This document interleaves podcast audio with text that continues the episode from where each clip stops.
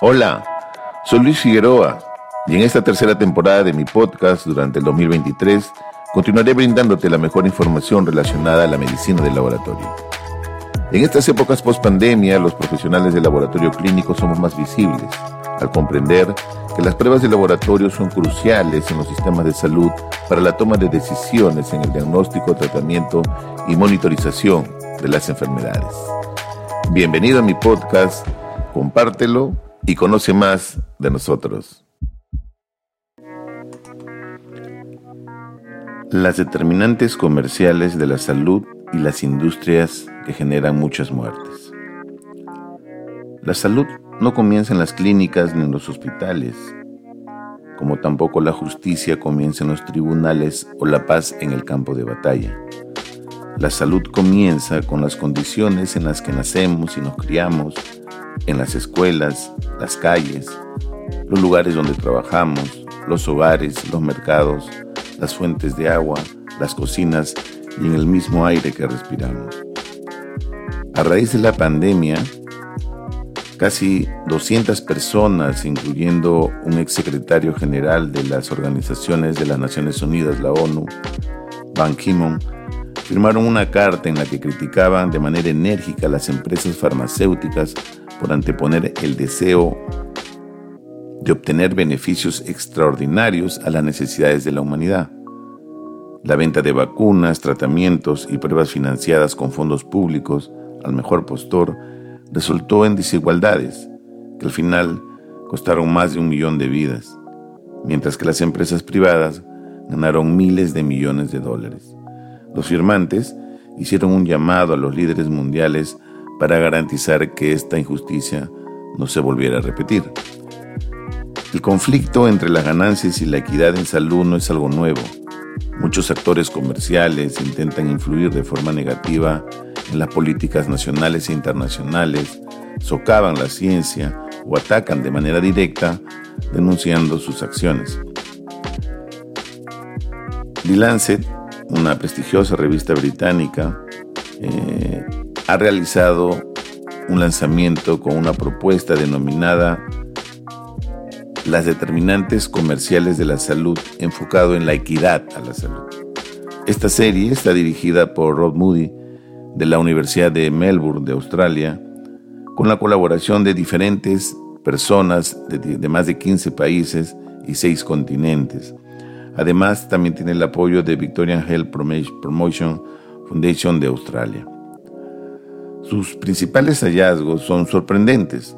Este estudio, este análisis, llega a la conclusión que son cuatro las industrias que generan un tercio de las muertes en el mundo por año. Estas industrias son la industria del tabaco, la industria de los alimentos no saludables, la industria del alcohol y la industria de los combustibles fósiles.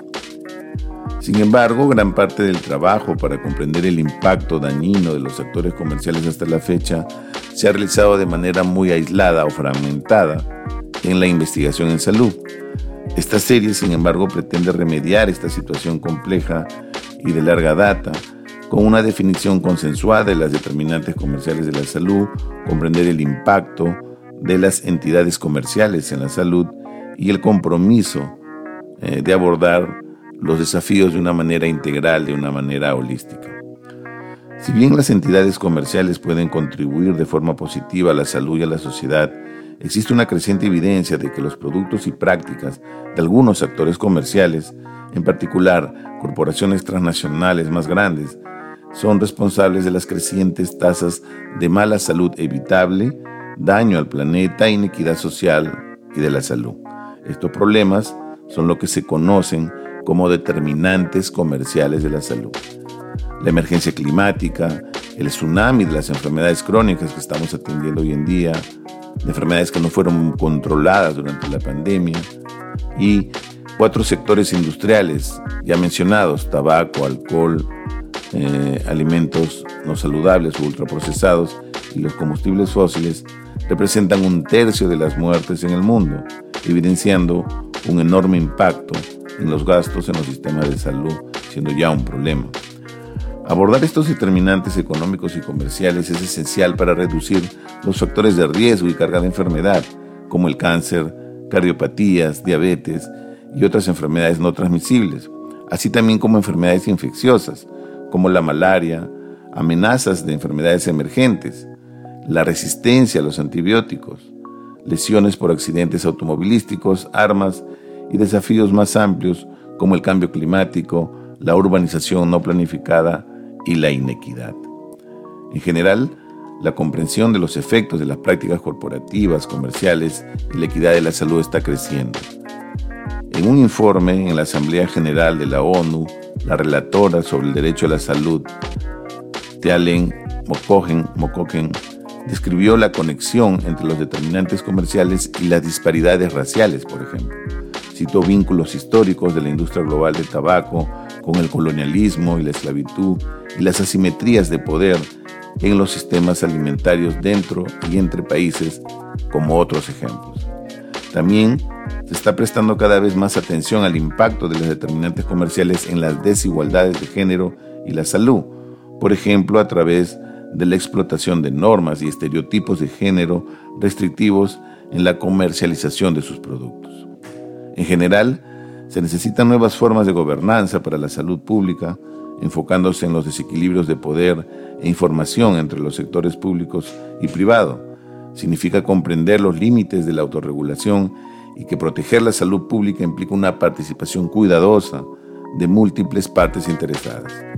La salud, la participación pública, la sociedad civil, la equidad, la rendición de cuentas y la preocupación deben estar en el centro de la gobernanza para los determinantes comerciales de la salud.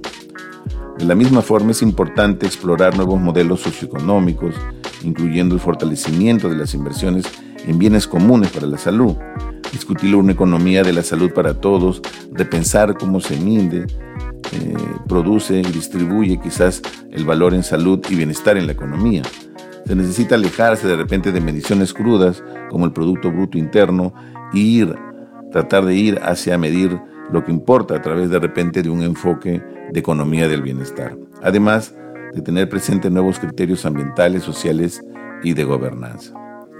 En conclusión, eh, yo los invito a todos ustedes a que revisen esta serie en Lancet de artículos donde discuten este tema tan importante y donde se hace visible pues este gran problema que puede comenzar a cambiar en la medida que todos los actores comprendan su impacto en el actual sistema de salud mundial, donde estrategias y enfoques utilizados por algunas industrias del sector privado promueven productos y opciones que son perjudiciales para la salud.